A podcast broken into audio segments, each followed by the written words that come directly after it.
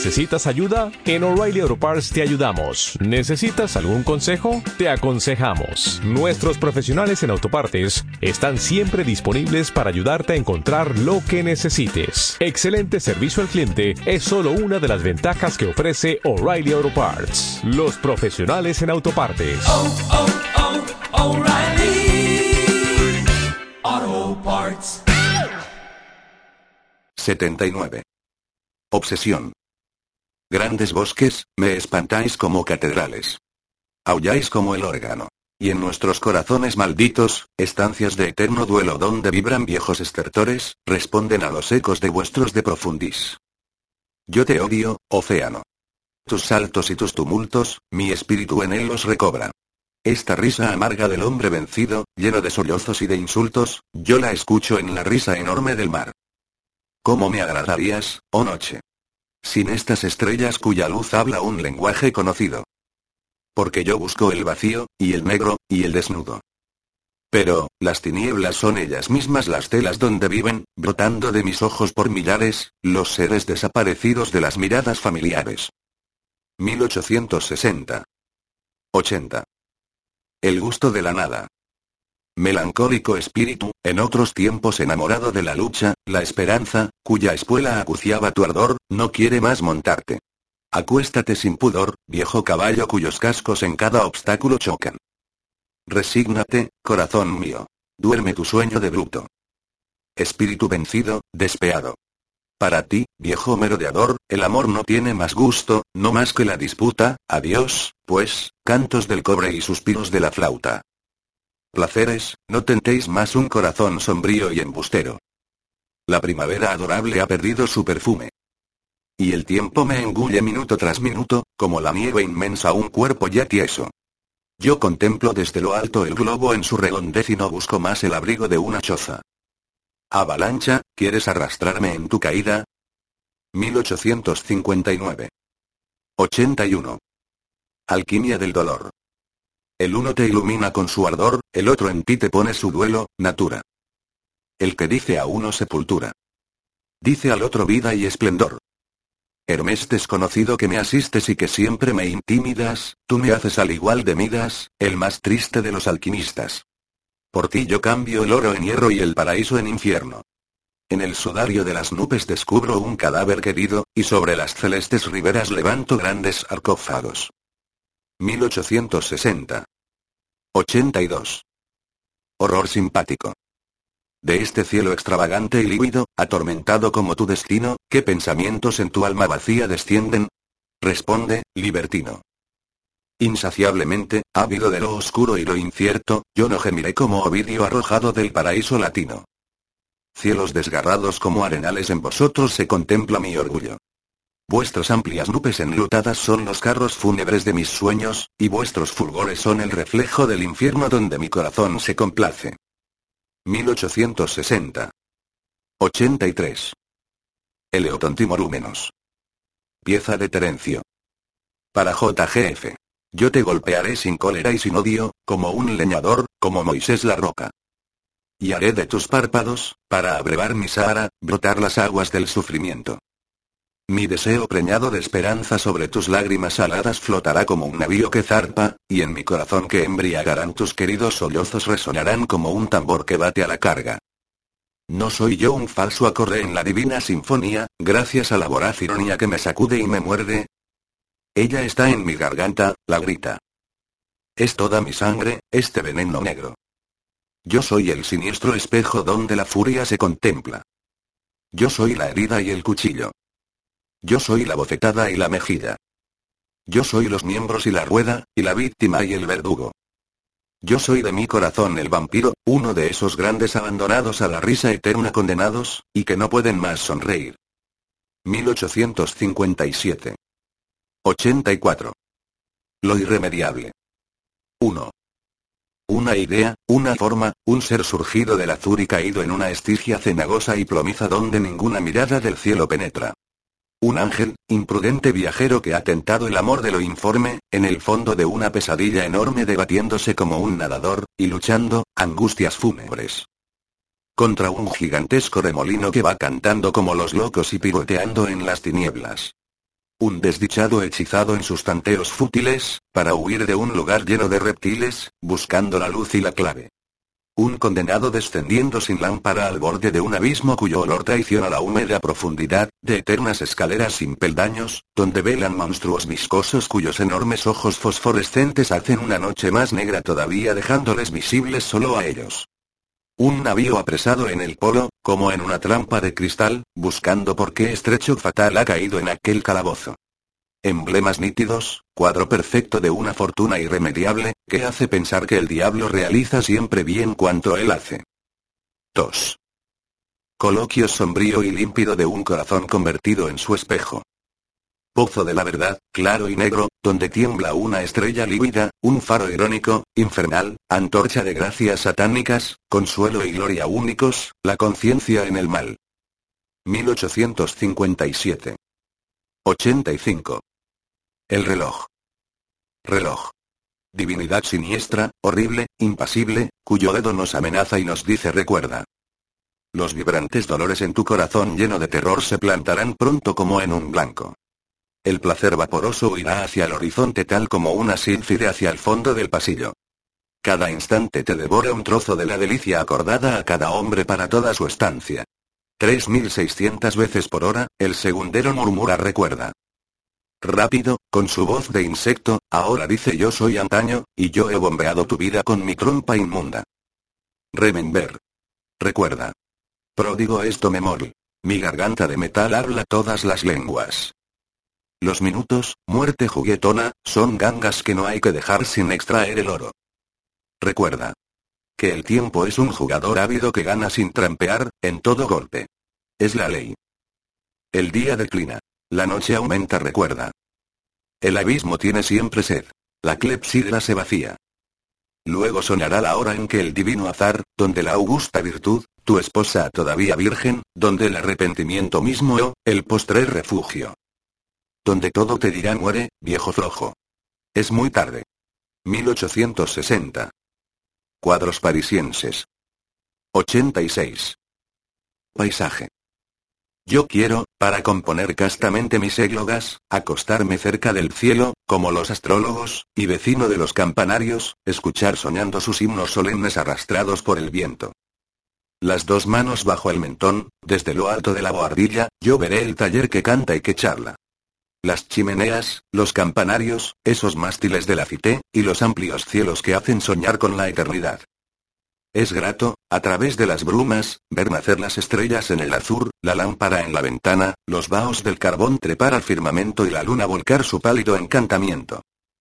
Yo veré las primaveras, los estíos, los otoños, y cuando llegue el invierno de las nieves monótonas, cerraré por todas partes portezuelas y postigos para edificar en la noche mis feéricos palacios. Entonces soñaré con horizontes azulados, jardines, surtidores llevando en los alabastros, besos, pájaros cantando noche y día, y todo cuanto el idilio tiene de más infantil. El motín, atronando vanamente en mi ventana, no hará levantar mi frente de mi pupitre. Porque estaré sumergido en esta voluptuosidad de evocar la primavera con mi voluntad, extraer un sol de mi corazón, y hacer de mis pensamientos ardientes una tibia atmósfera. 1857 87. El sol. A lo largo del viejo Faubourg, donde penden en las casuchas las persianas, abrigo de secretas lujurias, cuando el sol cruel cae con trazos redoblados sobre la ciudad y los campos, sobre los techos y los trigales, yo acudo a ejercitarme solo en mi fantástica esgrima, husmeando en todos los rincones las sorpresas de la rima. Tropezando sobre las palabras como sobre los adoquines. Chocando a veces con versos hace tiempo soñados. Este padre nutricio, enemigo de las clorosis, despierta en los campos los versos como las rosas. Hace evaporarse las preocupaciones hacia el cielo, y colma los cerebros y las colmenas de miel. Es él quien rejuvenece a los que empuñan muletas y los torna alegres y dulces como muchachas jóvenes, y ordena a los sembrados crecer y madurar en el corazón inmortal que siempre quiere florecer. Cuando, igual que un poeta, desciende en las ciudades, ennoblece el destino de las cosas más viles, introduciéndose cual rey, sin ruido y sin lacayos, en todos los hospitales y en todos los palacios. 1861. 88. A una mendiga pelirroja. Blanca muchacha de los cabellos rojizos, cuyo vestido por los agujeros deja ver la pobreza y la belleza, para mí, poeta enclenque, tu joven cuerpo enfermizo, lleno de pecas, tiene su dulzura. Tú llevas más galantemente que una reina de romance sus coturnos de terciopelo tus fuecos burdos. En lugar de un harapo muy corto, un soberbio traje de corte arrastra con pliegues rumorosos y largos sobre tus talones. En lugar de medias agujereadas, para los ojos taimados sobre tu pierna un puñal de oro reluce todavía.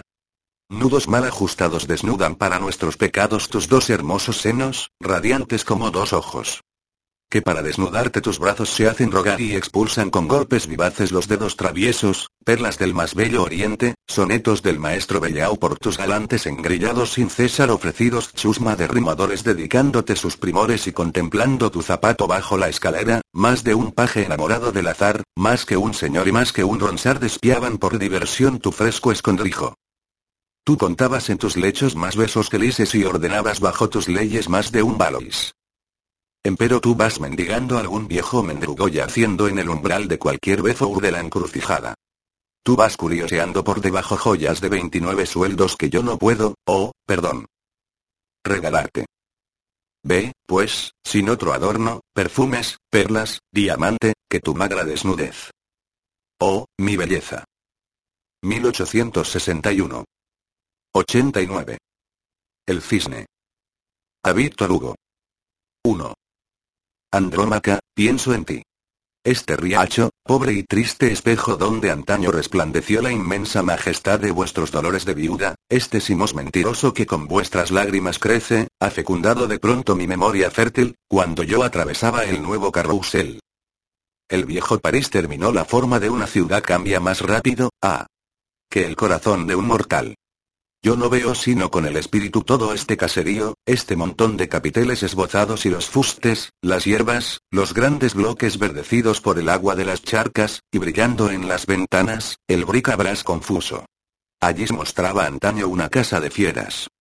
Allá yo vi, una mañana, en la hora en que bajo los cielos fríos y claros el trabajo se despierta, en que la basura empuja un sombrío huracán en el aire silencioso, un cisne que se había evadido de su jaula, y, con sus patas palmípedas frotando el empedrado seco, sobre el suelo áspero arrastraba su blanco plumaje.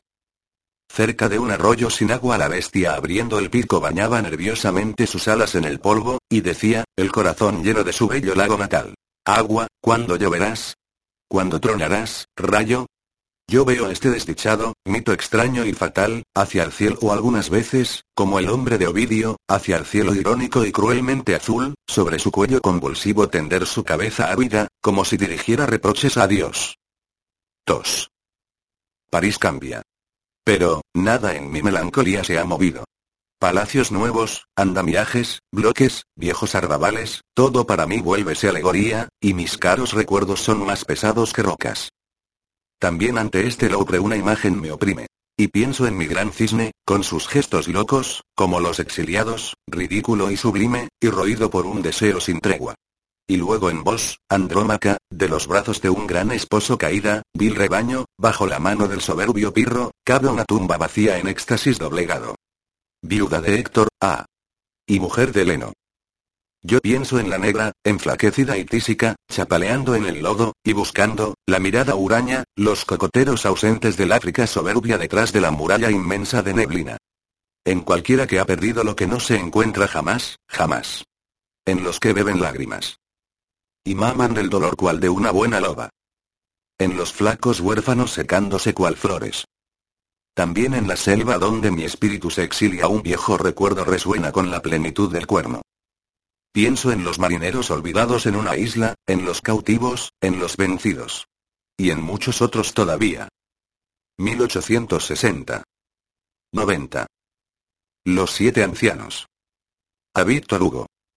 Hormigueante ciudad, llena de sueños, donde el espectro en pleno día agarra al transeúnte. Los misterios rezuman por todas partes como las sabias en los canales estrechos del coloso poderoso. Una mañana, mientras que en la triste calle Las Casas, cuya altura prolonga la bruma, simulaban los dos muelles de un río crecido, y que, decoración semejante al alma del actor, una niebla sucia y amarilla inundaba tanto el espacio, yo seguía, atesando mis nervios cual un héroe y discutiendo con mi alma ya cansada, el Faubourg sacudido por las pesadas carretas. De pronto, un anciano cuyos guiñapos amarillos imitaban el color de este cielo lluvioso, y de los que el aspecto había hecho llover las limosnas, sin la maldad que lucía en sus ojos, se me apareció. Se hubiera dicho su pupila empapada en la hiel. Su mirada agudizando la escarcha, y su barba de largas guedejas, afilada como una espada, se proyectaba, parecida a la de Judas. No estaba encorvado, sino quebrado, su espinazo hacía con su pierna imperfecto ángulo recto, si bien su bastón, completando su estampa, le imprimía el talante y el paso torpe de un cuadrúpedo enfermo o de un brasero de tres patas. En la nieve y el barro avanzaba atascándose, cual si aplastara muertos bajo sus chanclos, hostil al universo más bien que indiferente. Su semejante le seguía barbas, ojos, torso, bastón, guiñapos, ningún rasgo distinguía, del mismo infierno llegado, este jumento centenario, y estos espectros barrocos marchaban con el mismo peso hacia un final desconocido. ¿A qué complot infame estaba yo expuesto, o qué perverso azar así me humillaba?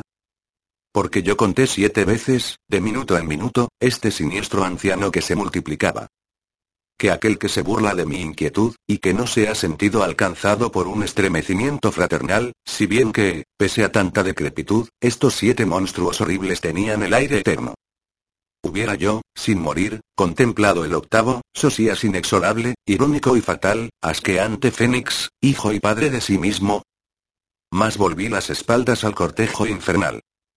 Exasperado como un ebrio que viera doble, retorné, cerré mi puerta, espantado, enfermo y pasmado, el espíritu afiebrado y turbado, herido por el misterio y por el absurdo.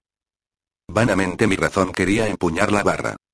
La tempestad jugando derrotaba mis esfuerzos, y mi alma danzaba, danzaba, vieja barra sin mástiles, sobre un mar monstruoso y sin riberas.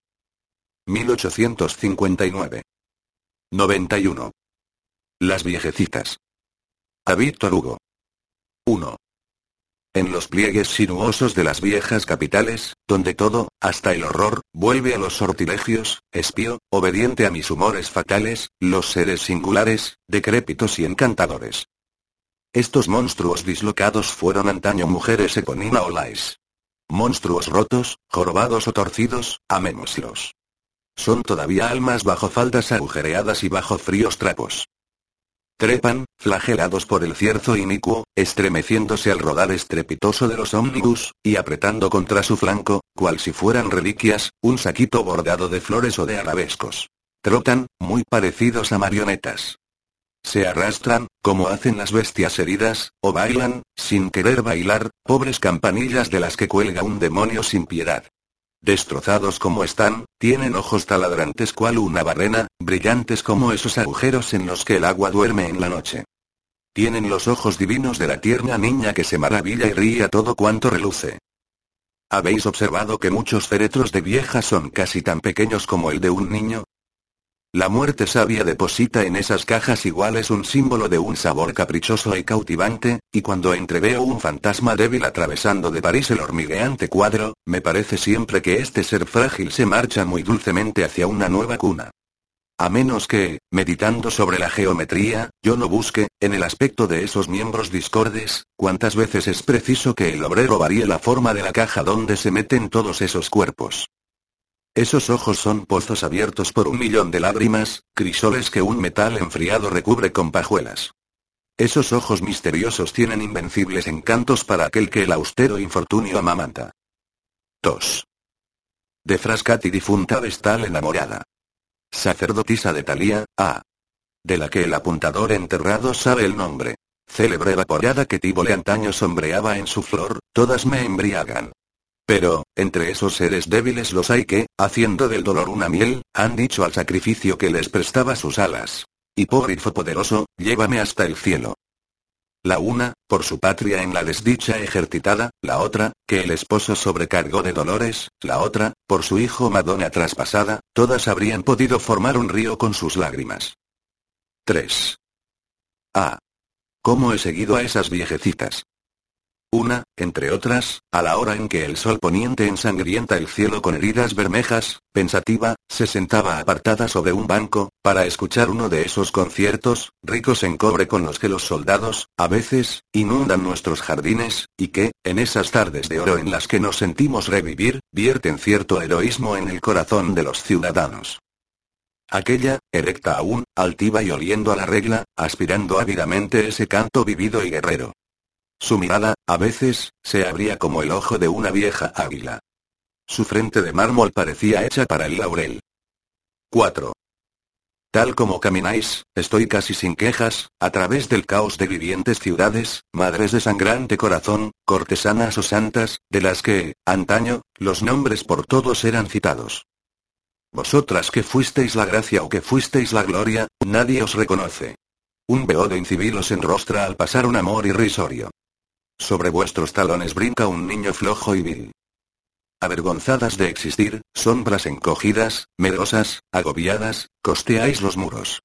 Y nadie os saluda, extraños destinos. Despojos de humanidad para la eternidad maduros.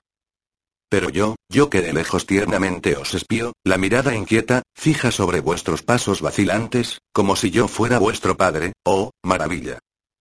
Saboreo sin que lo sepáis placeres clandestinos. Veo expandirse vuestras pasiones novicias. Sombríos o luminosos, veo vuestros días perdidos. Mi corazón multiplicado disfruta de todos vuestros vicios. Mi alma resplandece de todas vuestras virtudes. Ruinas. Mi familia. Oh, cerebros congéneres. Yo cada noche os hago una solemne despedida. ¿Dónde estaréis mañana, Evas octogenarias, sobre las que pesa la garra horrorosa de Dios? 1859. 92. Los ciegos. Contémplalos, alma mía. Son realmente horrendos. Parecidos a maniquíes. Vagamente ridículos. Terribles, singulares como los sonámbulos. Asestando, no se sabe dónde, sus globos tenebrosos. Sus ojos, de donde la divina chispa ha partido. Como si miraran a lo lejos, permanecen elevados hacia el cielo. No se les ve jamás hacia los suelos inclinar soñadores su cabeza abrumada. Atraviesan así el negro ilimitado, este hermano del silencio eterno. Oh, ciudad. Mientras que alrededor nuestro, tú cantas, ríes y bramas, prendada del placer hasta la atrocidad, mira. Yo me arrastro también. Pero, más que ellos, ofuscado, pregunto qué buscan en el cielo, todos estos ciegos. 1860. 93 a una transeúnte. La calle ensordecedora alrededor mío aullaba. Alta, delgada, enlutada, dolor majestuoso, una mujer pasó, con mano fastuosa levantando, balanceando el ruedo y el festón. Ágil y noble, con su pierna de estatua. Yo, yo bebí, crispado como un extravagante, en su pupila, cielo lívido donde germina el huracán, la dulzura que fascina y el placer que mata. Un rayo. Luego la noche. Fugitiva beldad cuya mirada me ha hecho súbitamente renacer, no te veré más que en la eternidad. Desde ya, lejos de aquí. Demasiado tarde. Jamás, quizá. Porque ignoro dónde tú huyes, tú no sabes dónde voy, oh, tú. A la que yo hubiera amado, oh, tú que lo supiste. 1860. 94. El esqueleto labrador. 1. En las láminas de anatomía que yacen en estos muelles polvorientos, donde tanto libro cadavérico duerme como una antigua momia, dibujos a los cuales la gravedad y el saber de un viejo artista, por más que el tema sea triste, han comunicado la belleza, se ven, lo que hace más completos esos misteriosos horrores, cavando como labradores, desollados y esqueletos. 2 de este terreno que escarbáis, labriegos resignados y lúgubres, con todo el esfuerzo de vuestras vértebras, o de vuestros músculos descarnados, decid, qué cosecha extraña, forzados salidos del osario, arrancasteis y de qué granjero habéis llenado el granero. Queréis con un destino harto duro, espantoso y claro emblema. Mostrar que en la fosa misma el sueño prometido no es seguro. Que alrededor nuestro la nada es traidora que todo, hasta la muerte, nos mientes, y que sempiternamente, ah. Necesitaremos quizá en algún país desconocido cavar la tierra áspera y hundir una pesada pala bajo nuestro pie sangriento y desnudo. 1859. 95. Crepúsculo vespertino. He aquí la noche encantadora, amiga del criminal.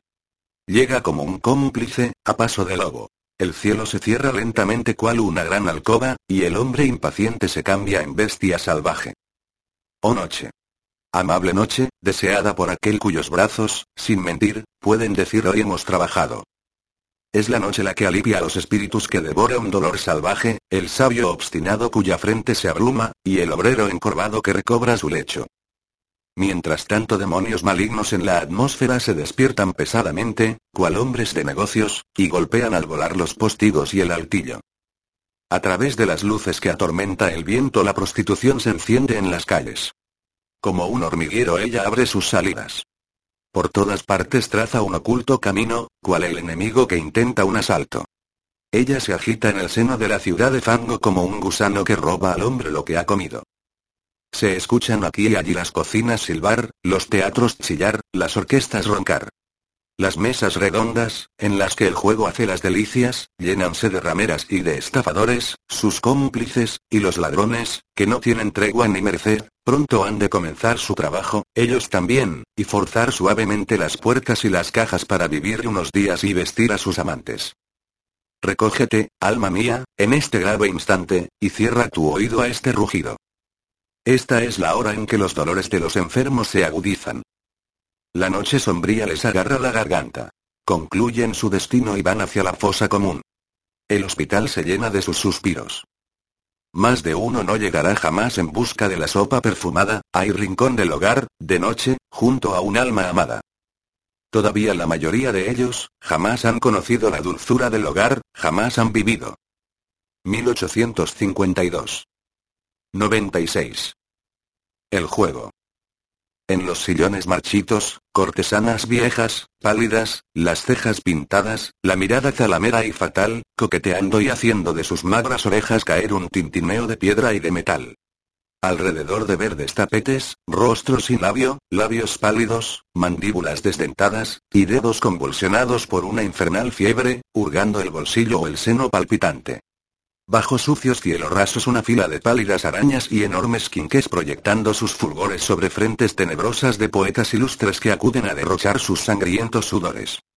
He aquí el negro cuadro que en un sueño nocturno vi desarrollarse bajo mi mirada perspicaz. Yo mismo, en un rincón del antro taciturno, me vi apoyado, frío, mudo, ansioso, envidiando de esas gentes la pasión tenaz, de aquellas viejas rameras la fúnebre alegría, y todos gallardamente ante mí traficando, el uno con su viejo honor, la otra con su belleza. Y mi corazón se horrorizó contemplando a tanto infeliz acudiendo con fervor hacia el abismo abierto, y que, ebrio de sangre, preferiría en suma el dolor a la muerte y el infierno a la nada. 1857 97. Danza macabra. Para Ernesto Christope como un viviente, arrogante de su noble estatura, con su gran ramillete, su pañuelo y sus guantes, ella tiene la indolencia y la desenvoltura de una coqueta flaca de porte extravagante. Se vio alguna vez en el baile un talle más delgado. Su vestido exagerado, en su real amplitud, se vuelca abundantemente sobre un pie seco que oprime un zapato adornado, bello cual una flor. El frunce que juega al borde de las clavículas, cual arroyo lascivo frotándose en el peñasco, defiende púdicamente de las chanzas ridículas los fúnebres encantos que ella sabe ocultar, sus ojos profundos están hechos de vacío y de tinieblas, y su cráneo, con flores artísticamente peinado, oscila lánguidamente sobre sus frágiles vértebras, oh, encanto de un fantasma locamente emperifollado. Algunos te tomarán por una caricatura, sin comprender, amantes ebrios de carne, la elegancia sin nombre de tu humana armadura. Tú respondes, gran esqueleto, a mi gusto más caro. ¿Vienes a turbar, con tu imponente mueca, la fiesta de la vida? ¿O algún viejo deseo, acicateando aún tu viviente esqueleto, te impulsa, crédula, al aquelarre del placer, con el cantar de los violines, y las llamas de las bujías, esperas expulsar tu pesadilla burlona, y vienes a implorar al torrente de las orgías que refresque el infierno encendido en tu corazón. Inagotable pozo de necedad y de errores. Del antiguo dolor eterno alambique. A través del retorcido enrejado de tus costillas yo veo, todavía errante, el insaciable áspid. A la verdad, temo que tu coquetería no alcance un precio digno de sus esfuerzos. ¿Quién, entre esos corazones mortales, alcanza la burla? Los sortilegios del horror solo embriagan a los fuertes. El abismo de tus ojos, pleno de horribles pensamientos, exhala el vértigo, y los bailarines prudentes no contemplarán sin amargas náuseas la sonrisa eterna de tus 32 dientes. Empero, ¿quién no ha estrechado entre sus brazos un esqueleto, y quién no se ha nutrido de cosas sepulcrales? ¿Qué importa el perfume, el vestido o el tocado? El que hace ascos demuestra que se cree bello. Valladera sin nariz, irresistible trotona, diles, pues, a estos bailarines que se hacen los ofuscados. Arrogantes galanes, pese al arte de los polvos y del colorete, exhaláis todos la muerte. Oh, esqueletos almizclados. Antinos marchitos, dandís de rostro glabre, cadáveres barnizados, lobelaces canosos, el alboroto universal de la danza macabra os arrastra hacia lugares desconocidos. Desde los muelles fríos del Sena a los bordes ardientes del Ganges, el tropel mortal salta y se pasma, sin ver la trompeta del ángel en un agujero del techo siniestramente boquiabierto cual un negro trabuco. En todo clima, bajo todo sol, la muerte te admira en tus contorsiones, risible humanidad, y a menudo, como tú, perfumándose de mirra, mezcla su ironía a tu insensatez. 1857 en Sherwin Williams somos tu compa, tu pana, tu socio, pero sobre todo somos tu aliado, con más de 6.000 representantes para atenderte en tu idioma y beneficios para contratistas que encontrarás en aliadopro.com. En Sherwin Williams somos el aliado del PRO.